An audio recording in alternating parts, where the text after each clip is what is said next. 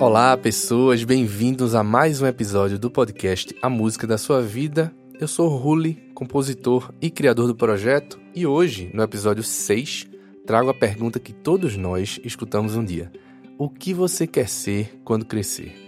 Na verdade, quero começar com a seguinte pergunta, diferente dessa: A criança que você foi teria orgulho do adulto que você se tornou? Já me peguei pensando nisso algumas vezes depois da mudança mais importante da minha vida, que foi quando decidi me dedicar 100% à música e ao universo da criação musical. Continuando no assunto do mês, né, que é essa coisa da criança, da infância, minha infância musical, eu trago um fato curioso que aconteceu comigo quando eu tinha aí entre 9 e 12 anos, não lembro exatamente, mas mais ou menos nessa faixa de idade aí. Como já comentei por aqui também, minha família é muito musical, muito unida, sempre tá junto, tios, primos, agregados, convivendo aí, muito próximos. Toda semana tem algum evento, sempre com muita música, para comemorar alguma coisa.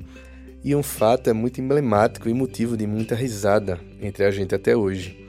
É uma brincadeira de perguntas e respostas, eu, meu irmão, minhas primas. Aconteceu o momento que foi o seguinte: O que você quer ser quando crescer? Era a pergunta escrita lá na folha do caderninho. Famoso, respondi, curto e direto, para entrar nos anais da família. De lá para cá, a cada passo meu, pequeno ou grande, musical, né, a caminho do, vamos dizer assim, estrelato, entre aspas, essa resposta sempre vem à tona nas nossas conversas, nos nossos encontros familiares. A gente ri e se diverte lembrando desse momento da brincadeira. Foi uma coisa que ninguém nunca esqueceu. O mais engraçado de tudo é que ao longo da vida eu nunca foquei em ser famoso. Muito pelo contrário, eu fazia de tudo para evitar a fama ou o reconhecimento. Eu sou muito tímido, já comentei sobre isso em alguns conteúdos que produzi, e minha timidez sempre venceu. Pegando pela pureza da resposta da criança, o que será que eu imaginava ser famoso naquela época? Será que eram os artistas musicais que embalavam as conversas da família, né, os encontros familiares? Não sei, sinceramente não sei. Eu nunca pensei na música como profissão, né? Sempre foi um hobby, uma coisa paralela na minha vida, até achar que ia virar artista tocando em banda, isso 10 anos depois. Né? Entenda por artista, nesse contexto, o músico que faz parte de uma banda famosa. Eu queria viajar com banda, fazer show, me hospedar em hotel e curtir a música pelo seu lado glamour, vamos dizer assim. Eu acho que vem daí o famoso que respondi na brincadeira com as meninas, né? Em um determinado momento da minha trajetória, isso ruiu na minha cabeça. Os planos coletivos da banda já não eram mais os mesmos e eu me senti completamente abatido e de certa forma frustrado, né? Criei uma expectativa em cima dessa coisa de ser famoso com banda que de certa forma não deu certo. Então eu coloquei na minha cabeça que esse artista, esse ideal de artista que eu imaginei, eu não queria mais, né? Viajar, ter banda, fazer show, ficar em hotel, etc. Então eu recém-formado em publicidade entrei de cabeça no mercado, abri uma empresa, resolvi que deixaria a música em stand-by, quietinha ali no canto. O mais relevante desse período é que eu não via meus instrumentos. Eles ficavam realmente guardados, fechados em cases e armários, parecia um passado que eu não queria revisitar. O luto foi passando e em um momento de reflexão ali por agosto de 2015 mais ou menos, resolvi que era hora de liberar as crianças. Peguei todo o meu equipamento e montei no escritório do apartamento a bancada que eu dividia com a Aline, minha esposa, cada um tinha seu notebook e tal, mas foi dominada por teclados, monitores, mesa, tudo que eu tinha para ligar, eu coloquei ali. Sabe aquele momento, aquele encontro com seu brinquedo antigo, aquele momento de memória afetiva que lhe traz bem-estar e reconexão com você mesmo? Pronto, aconteceu comigo ali. A partir desse momento, eu resolvi que precisava resgatar o eu músico. Né? Eu precisava resgatar o famoso que eu citei lá atrás precisava criar outro tipo de relação com a música. A ideia do artista viajante já não passava mais pela minha cabeça, mas eu precisava me reconectar com essa história. Eu não queria ficar longe do meu filho Davi, na época com um pouco mais de um ano de idade, mas se meu ideal de músico era ser artista e viajar para fazer show, como eu ia me reconectar com a música além da vontade de tocar meus instrumentos que eu tinha acabado de tirar do armário, né?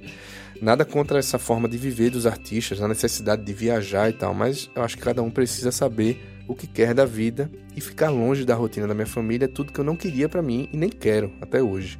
Já tinha este sentimento pós-casamento e ficou ainda mais forte depois do nascimento de Davi. Se música era minha paixão E eu não queria ser artista de banda, nem trabalhar com publicidade, fazer jingles e tal. Sobrava para mim um único caminho, a composição. E aí eu trago aqui os versos de Paulo César Pinheiro e João Nogueira na canção O Poder da Criação.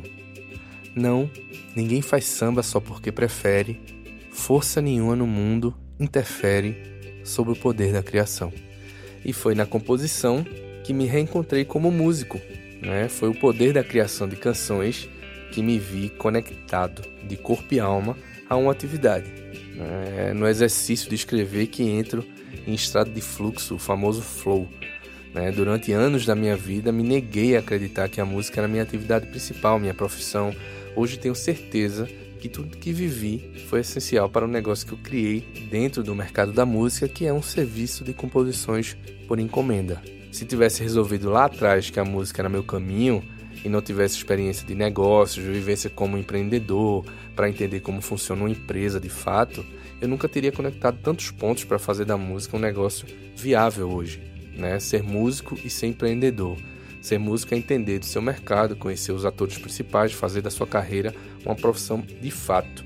Conheço muitos grandes músicos que são péssimos empreendedores, né? outros que acham que arte e negócio não podem caminhar juntos, né? o que é uma bobagem. assim. Sobre arte e negócio eu tenho vários questionamentos.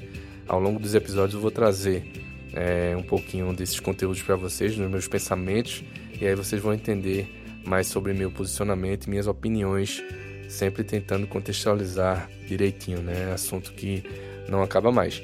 Mas, voltando às primeiras palavras do episódio de hoje, eu posso afirmar com toda certeza que a criança que eu fui olha para mim com orgulho do caminho que eu resolvi seguir. Né? Famoso ou não, já garanti o meu lugar na história através das canções.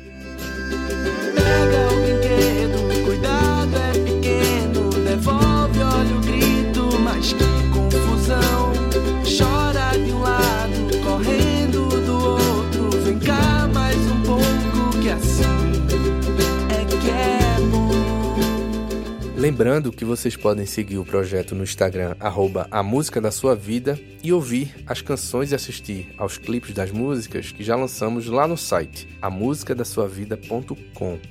Nas plataformas de streaming, vocês podem escutar 40 canções escritas no projeto em dois álbuns distintos. É só procurar por Huli na sua plataforma de música preferida e adicionar os álbuns aos seus favoritos, tá? Para saber mais sobre o projeto, manda um e-mail para contato@amusicadasuavida.com ou no WhatsApp 81 99182 5428. Eu mesmo respondo as mensagens que chegam nesses canais de comunicação, tá bom? Obrigado pela companhia de vocês e até semana que vem. A música da sua vida, sua história em forma de canção. A história da sua vida pra você cantar. Este podcast foi editado pela Pianinho